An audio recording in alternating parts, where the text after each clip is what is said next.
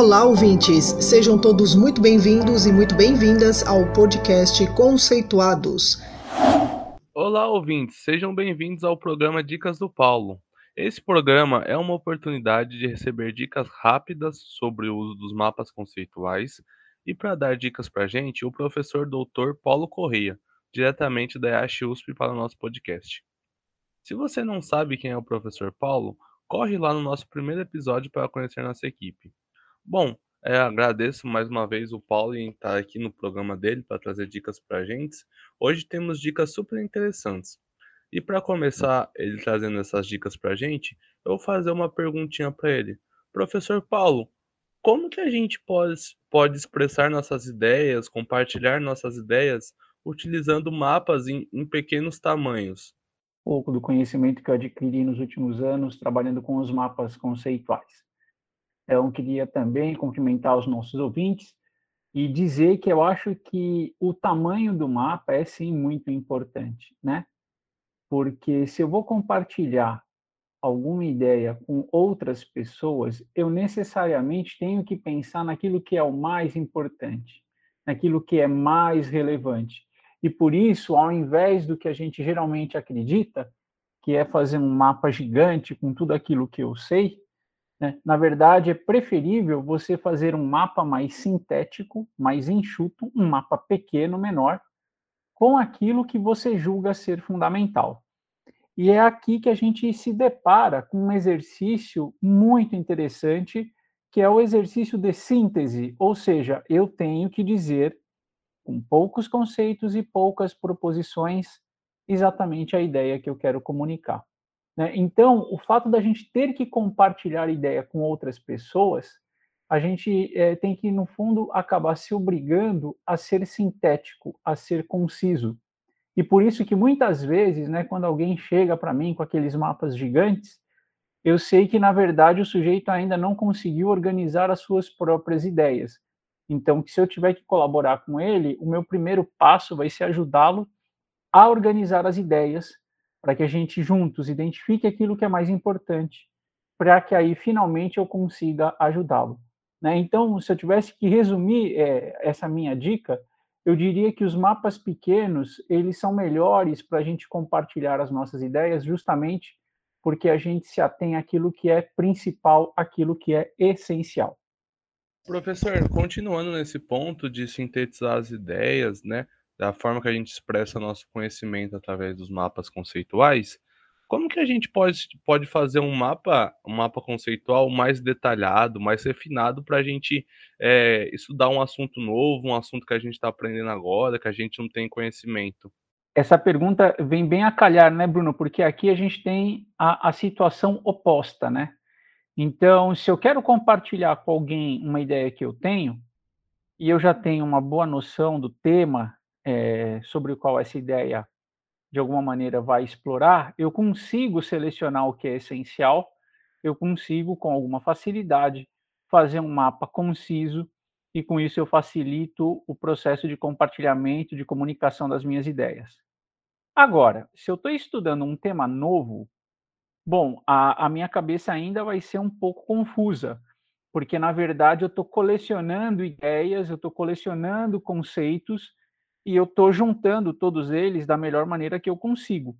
Então, geralmente, esse mapa ele vai ser mais bagunçado, ele vai ser mais caótico e certamente ele vai ser maior, justamente porque eu ainda estou fazendo uma espécie de registro.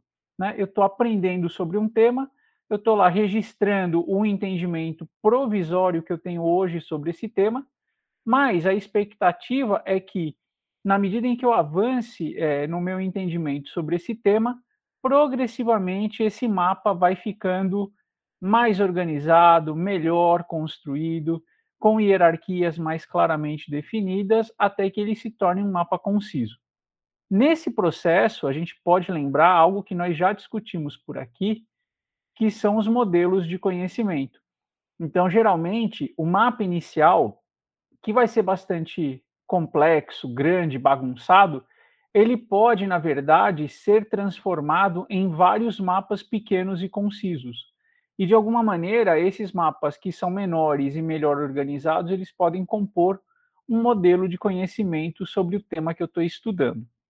Agora a gente tem que combinar uma coisa, né? Mesmo a gente aqui que trabalha já com mapa conceitual e sabe o que são os modelos de conhecimento, né, é muito difícil imaginar como vai ser o modelo de conhecimento de um tema que eu ainda não sei nada. Por isso que esse percurso, eu acho que ele não muda, independente da experiência que a gente tenha com a técnica de mapeamento conceitual.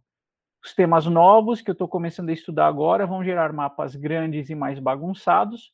Progressivamente, esses mapas vão sendo refinados, eles vão ficando menores e melhor organizados.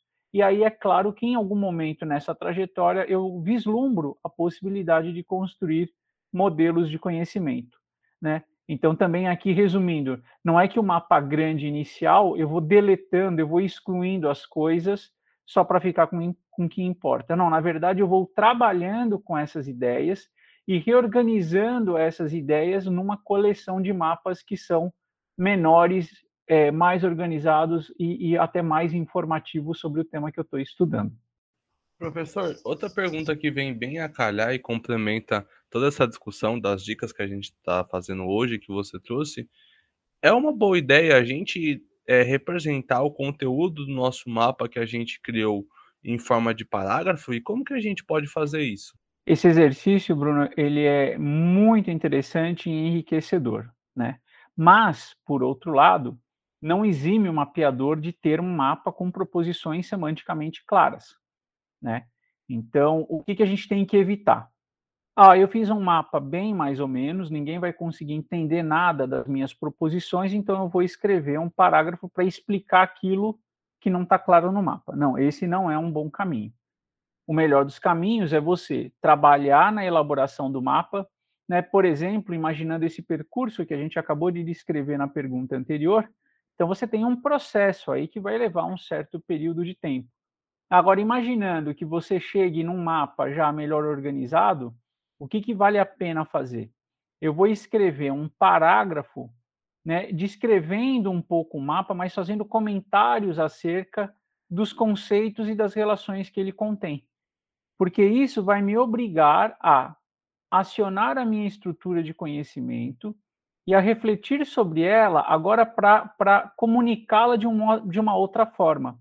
Ao invés de fazer proposições, eu vou agora escrever um parágrafo dissertativo.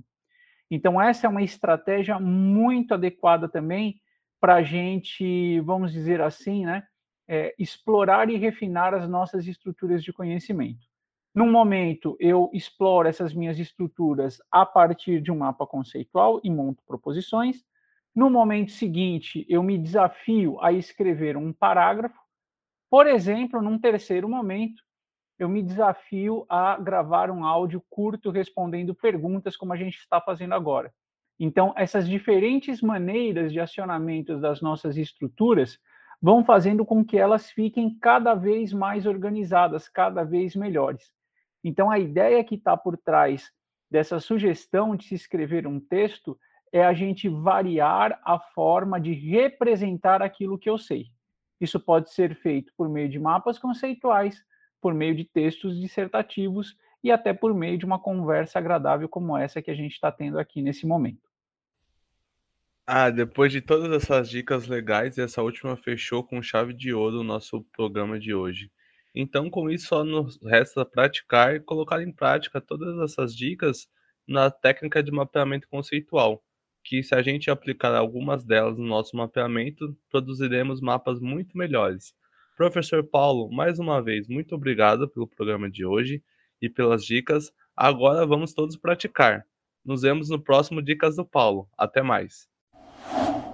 Além do podcast, você pode encontrar informações sobre o nosso grupo de pesquisa e o conhecimento produzido no canal do YouTube, Facebook e LinkedIn Mapas Conceituais e o nosso perfil no Instagram Conceituais Mapas. Esperamos vocês por lá.